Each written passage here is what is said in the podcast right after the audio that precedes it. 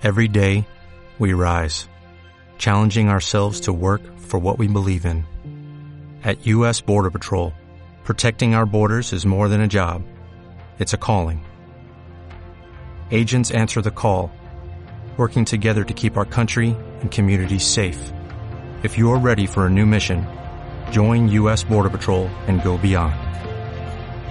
Learn more at cbp.gov/careers. para unas elecciones en Venezuela.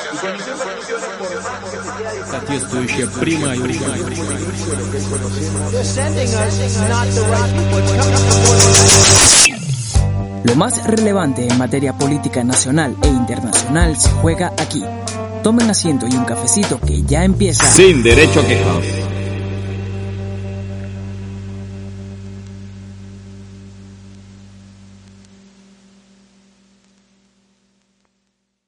Muy buenos días, muy buenas tardes o muy buenas noches. O cuando decidas ver este, el primer episodio beta de Sin Derecho a Quejas. Mi nombre es Néstor Herrera y lo voy a estar acompañando todos los domingos con un tema distinto, con un tema diferente. Y a mi lado también va a estar Gabriela Di Vincenzo en el reportaje de la noticia.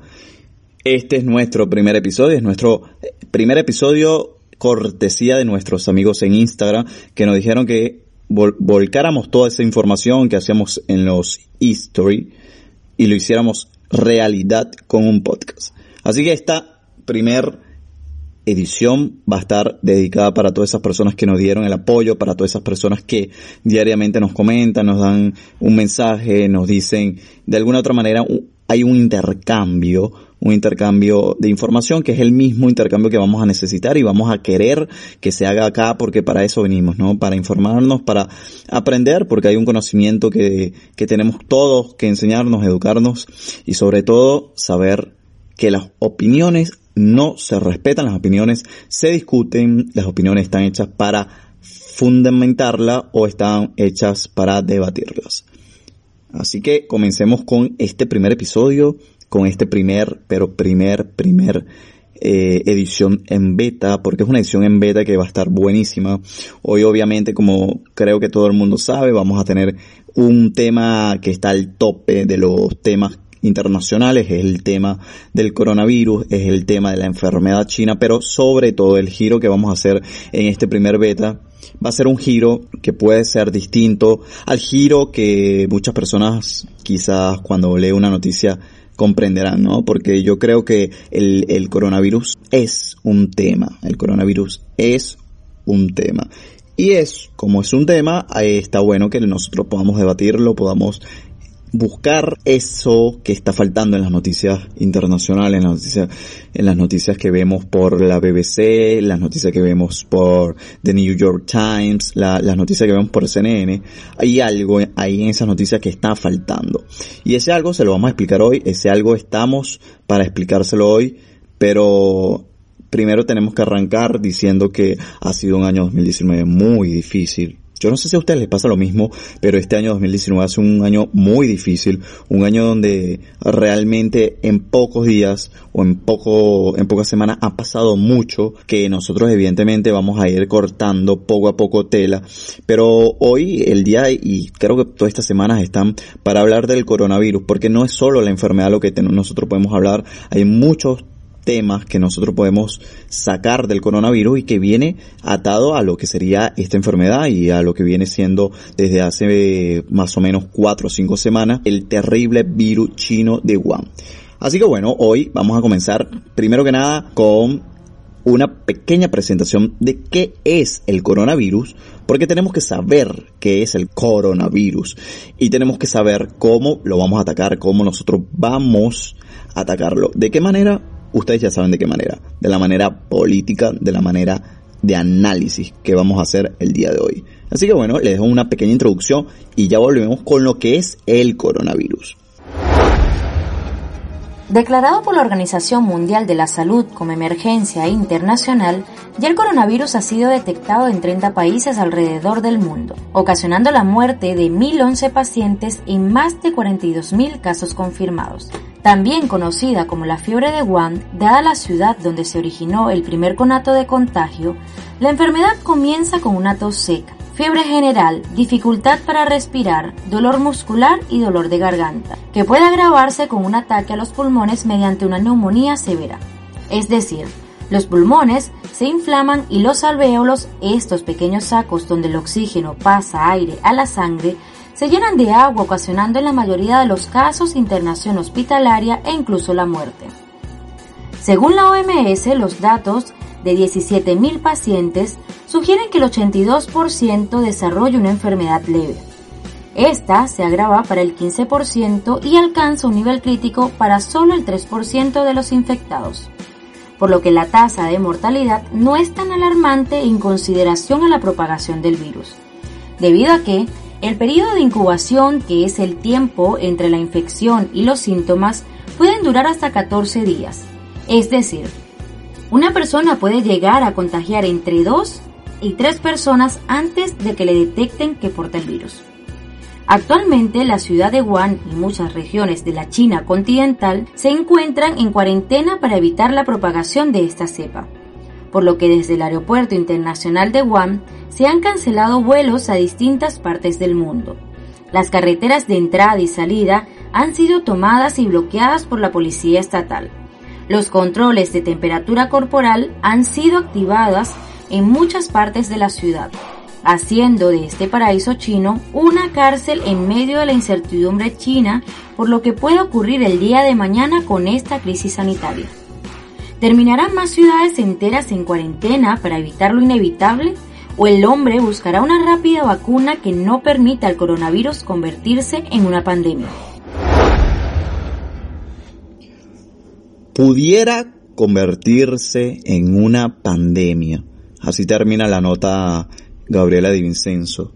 Qué pregunta, ¿no? Qué pregunta esta que nos deja al aire como una interrogante algo algo hasta tenebroso. ¿Pudiera convertirse en una pandemia el coronavirus? No lo sabemos, no lo sabemos, no lo sabemos, pero no lo sabemos únicamente porque el, el gobierno chino esté tan atado a lo que quieren mostrar, ¿no? No lo sabemos porque el caso o los casos que nosotros más conocemos, que nosotros más nos hemos informado, sucede en la República Popular China.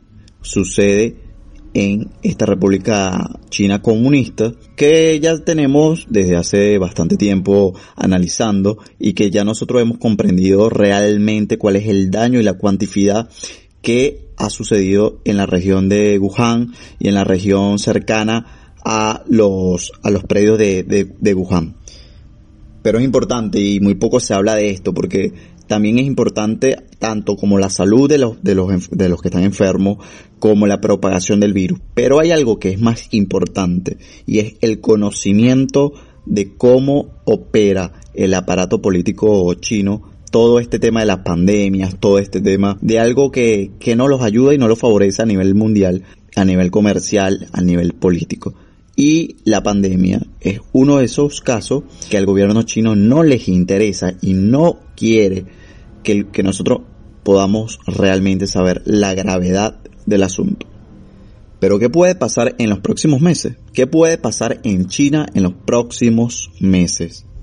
La respuesta, si bien nosotros se las podemos dar o si bien yo te puedo dar una respuesta, realmente no vamos a saber sino hasta que suceda ese futuro, ¿no? Pero también yo siempre he dicho que hay que virar, que hay que virar o girarse hacia el pasado para saber realmente cómo los gobiernos afrontan situaciones que ya han vivido. Y la verdad, hay patrones. Hay patrones como el, caso chino. El caso chino es un patrón, es un patrón, es algo existente el día de hoy, pero que ha pasado anteriormente, que ha pasado en el año 2003, que el, este coronavirus, como ya mucha gente le ha, ha explicado, es una cepa y esta cepa lo que hizo fue mutar porque es una cepa que ya ha pasado en el humano, es una cepa que ya se erradicó y está volviendo a atacar. Y este, este ataque, como te, como acabo de comentar, ¿no? Fue en el, en el año 2003, pero también hay un punto en particular que no veo que las noticias están tocando, no hay un análisis realmente importante o histórico, un análisis totalmente histórico de lo que es China, lo que es la China popular, y está bueno que nosotros en estos minutos que podamos tener lo debatamos, lo analicemos y, y veamos las similitudes en, en, el manejo de la información, si bien sabiendo que el año, en los años 50 era muy distinto a la China que nosotros conocemos hoy, en la China que hoy en día se vive, en la China que hoy en día se representa una China totalmente capitalista en cuanto al mercado de consumo y en cuanto a su política exterior comercial y económica. Pero en los años 50 la China era muy distinta en ese aspecto, aunque los patrones siguen siendo lo mismo, sigue habiendo un establishment de la cúpula que maneja al, al, Partido Comunista. Entonces, evidentemente lo que ha cambiado es la manera de hacer plata, es la manera de ingresar dinero a China, es la manera de crecimiento económico, pero el, el, la manera política de cómo los chinos afrontan sus crisis sigue siendo de la misma manera hace 50, 60 años cuando sucedió esto que les voy a comentar en el momento, en este, en este preciso momento se lo vamos a comentar. Yo, eh, en, este análisis que se pudo hacer, o en este análisis que buscamos hacer en el pasado, encontramos algo y un hecho verídico, un hecho que ustedes lo pueden buscar en cualquier noticia, un hecho que lo pueden conseguir por las redes sociales o por cualquier página web que nos presente o nos den este tipo de información. En el año 55, el, el, gobierno de Mao Zedong, el Mao Zedong es como el líder popular, de, eh, el líder carismático, este líder, ¿no? Que es el líder fundador del Partido Comunista Chino, el, el partido influenciado por la, por la Unión Soviética, que lamentablemente separó de alguna u otra manera a los chinos, ¿no? Convirtiendo a esta parte de la China continental, como se le llama, convirtiéndola en una república comunista y tenemos el lado de Taiwán que viene siendo la China de los anteriores jerarcas chinos que hoy en día viven, que hoy en día también tienen comercio con muchos países y que la verdad le ha ido muy bien comercialmente hablando. Pero la China popular, la China continental, la China que no queda en una isla, sino la China que queda en el continente asiático, fue gobernada por este, por este hombre, ¿no? Este hombre Mao Zedong es un tipo que es muy conocido por, por porque bueno, porque, porque tiene estampita, porque se vende, porque es un, un Che Guevara para Asia y porque la verdad fue, fue un tipo bastante déspota, fue un dictador para la República China y este, este, este tipo lo que, lo que hizo fue generar un real resentimiento, un real odio en la población china cuando en el año 55 había querido hacer cambios drásticos en su, en la manera de cómo se veía hacia afuera lo comercial chino y en el año 55 este tipo hace, fíjense esta jugada que hace, que hace eh, Mao Zedong en el año 55. En el año 55 Mao Zedong cree que su pueblo, su población no está creciendo a los niveles de Inglaterra, por ejemplo. Entonces él dice que hay que pasar a una transformación cultural y económica, ¿no? Lo que sería esta transformación de llevar todo el campo a las grandes industrias. Lo que sucedió es lo que ya todos conocemos, es lo que 30 años después supimos, llevaron a una parte de la población a los campos, de los campos a la industria y lamentablemente digamos que desprotegieron los campos y perdieron cosechas, perdieron la mayoría, o sea, estamos hablando de casi 200 toneladas que necesitaban de cosecha, perdieron 140 toneladas, o sea, habiendo básicamente una hambruna generalizada para el año 58 en China, una hambruna que ustedes no me lo están preguntando, pero ustedes lo pueden investigar, es verídico esta información, se ronda entre los 7 y 25 millones de personas muertas por hambruna en China. Gracias a la política de Mao gracias a estas políticas que lamentablemente lo que hace y lo que hizo fue morir, asesinar a todos los chinos que más pudieron asesinar. Estamos hablando de una Venezuela, señores. Estamos hablando de 25 millones de personas murieron en China gracias a las políticas de Mao Zedong. ¿Y qué hizo? ¿Qué hizo realmente el establishment del Politburo chino? ¿Qué fue lo que hizo en aquel momento? Guardó por 30 años todo lo que había sucedido, guardó por 30 años todas las muertes que habían sucedido en aquel cambio de paradigmas. Y el gobierno chino buscó la manera de que nosotros, los occidentales, no nos, enterara, no nos enteráramos de este, de este gran episodio, este episodio que marcó muy, pero muy, muy fuerte a los chinos. ¿De qué se habla o no se habla? Evidentemente no es algo para discutir, estamos hablando de un país que no tiene una libertad económica eh, política directamente y no hay una oposición china. Entonces, cuando sucede este tipo de cosas que lamentablemente empaña la imagen de los chinos, yo creo que esto es algo importante que lo digamos, porque es importante que, que, sepamos.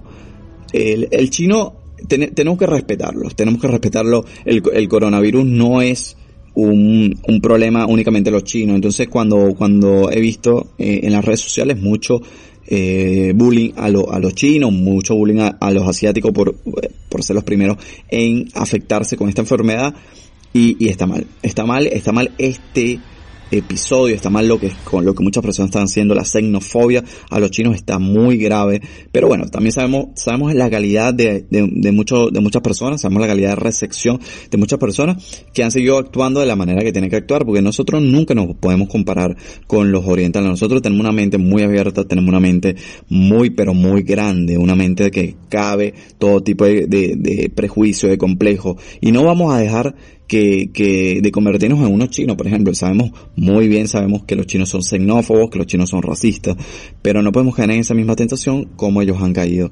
anteriormente. Entonces, haciendo un punto y, aparte en este tema, eh, y hablando nuevamente del coronavirus y hablando nuevamente de cómo el régimen chino, poliburoc chino, tapa todo el tema este de, de la enfermedad, es algo bastante delicado, es algo bastante delicado y hay estudios e informes de la, de la BBC, de New York Times, de varios periódicos importantes donde estipulan que realmente no son 1100 los asesinados, como, como decía Gabriela, 600. No, son muchos más las personas que han sido asesinadas por este virus. Pero el gobierno, evidentemente, en Wuhan, un país en cuarentena, eh, un país no, una región en cuarentena, 40 millones de habitantes en cuarentena. Estamos hablando de una Venezuela y media en cuarentena. ¿Creen ustedes que no se va a propagar un virus sino únicamente a 16.000 personas que son las que los casos confirmados o, los o los 17.000 no evidentemente hay un gran pero un gran revuelo en, China ahí fíjense que hay uno un caso muy muy particular de un estudiante en, en Japón en Japón no, un japonés que está viviendo y está estudiando en la, en la Universidad de Beijing. Y este hombre dice, entre uno de su, de su, de sus blog, eh, va reportando y haciendo un análisis diario de cómo está la situación, de cómo se maneja el control, de cómo afecta a la población china todo el control que están haciendo y toda esta cuarentena. Y fíjense bien, fíjense bien. Él habla, él habla de que el gobierno, el gobierno chino, el gobierno de su país, de alguna u otra manera está callando con, con cuarentena, está callando con libertad de expresión, está callando como más sabe hacer el gobierno chino, con propaganda mediática, con bloqueos a internet, está de alguna otra forma intentando callar a más de 1.300 millones de chinos que conviven y hacen parte de ese gran país. El gobierno, el gobierno chino, esto le afecta, evidentemente, que ustedes y yo estemos hablando ahora del coronavirus y del gobierno chino, afecta no solamente en la dinámica política de cómo ustedes van a pensar que actúa el gobierno chino ante una circunstancia. También de alguna otra manera el gobierno chino le afecta la parte económica. Han perdido mucho dinero. Recuerden la cantidad de exportación que sale de China a todos los países. China es la primera fábrica del mundo y hoy en día con este tema de, bueno el coronavirus directo especial esto han perdido mucho mercado han perdido de alguna otra manera eh, grandes exportaciones y ha afectado directamente la economía del país. Entonces, cuando ustedes no controlan, cuando un gobierno no controla lo que es el aparato hegemónico comunicacional de un país, evidentemente lo que sucede es eso, se cierran y se reprimen entre ellos para evitar el control, para evitar que se propague no solo la enfermedad, sino lo más peligroso para el gobierno chino, que es la propagación de la información real y actualizada de cómo está la República Popular China. Esto, esto es un tema, es un tema que nosotros vamos a seguir hablando, es un tema que nosotros vamos a seguir analizando, pero fíjense algo, Además que esto va a ser un, pequeño, un pequeño episodio porque va a ser un beta. El primer episodio ya va a venir con mucho, va a venir con más. Y este no va a ser el primer episodio del, coronavirus, va a ser una primera parte, va a ser una primera parte de 15 minutos o, lo, o lo, que, lo que duremos pero va a ser una primera parte para analizar realmente lo que es el gobierno chino, cómo desde la base del Poliburok que gobierna 60 personas, o sea, 60 personas que gobiernan a 1.200 millones de personas, cómo desde el Poliburok toman decisiones, estrategias para evitar únicamente no el, como le acabo de decir, no la propagación del virus, sino la propagación de la información real y actualizada de lo que está sucediendo en China. Y esto esto es importante, pero también es preocupante. Es preocupante para ti, es preocupante para mí, porque nosotros creemos, creemos que nunca nos va a afectar algo que, que pase en China, algo que pase en Japón, pero no entendemos o no terminamos de comprender que lo que suceda en el otro lado del mundo termina afectando a nosotros, nos termina afectando de alguna forma, tanto directa como indirectamente. Y eso es lo que nosotros tenemos que analizar y tener todos los días claro, porque si nosotros no creemos que estos temas, como lo que viene siendo, no sé, los incendios en Australia, puede afectar al medio ambiente, puede afectar al, ecosistema argentino o chileno, que por ejemplo eh, se leyeron en las noticias, muchas de esas, de esos humos llegaron a, a la a la Patagonia o a, la parte eh, argentina. ¿Cómo no nos puede afectar un virus que se propaga en un mundo globalizado? ¿Cómo no nos puede afectar que nuestro gobierno, cómo no nos puede afectar que nuestras instituciones públicas sanitarias no estén preparadas como para recibir un virus tan potente y dañino como es el coronavirus o como se conoce con COVID-19? ¿Cómo no vamos a estar preocupados? Entonces, entre esta preocupación, el latino tiene otras miles de preocupaciones, pero está bueno que podamos hablar de este y podamos decir, bueno, mira, hay todo un complot, hay todo una estrategia o hay todo un desorden sobre este tema y cómo lo vamos a afrontar, porque al final quien los afronta es el pueblo, quien lo afronta es la persona común y, y que está común y corriente, que está a pie y que termina de alguna u otra manera afectándole este tipo de virus porque no es un virus que le da a cualquiera, es un virus que le da a la población, lo sabemos, no le da a la élite poliburoc eh, china, sino le da al pueblo llano, al pueblo que realmente está todos los días padeciendo en el trabajo, padeciendo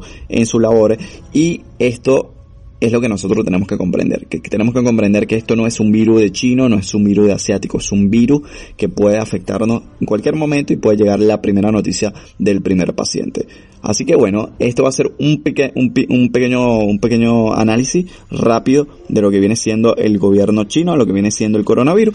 Nosotros lo vamos a esperar. Esto, como les dije, es un primer episodio beta, beta para saber si, si está buena la dinámica, cómo vamos a ir haciendo los episodios pero eh, les prometo que ya la semana que viene arrancamos con más episodios.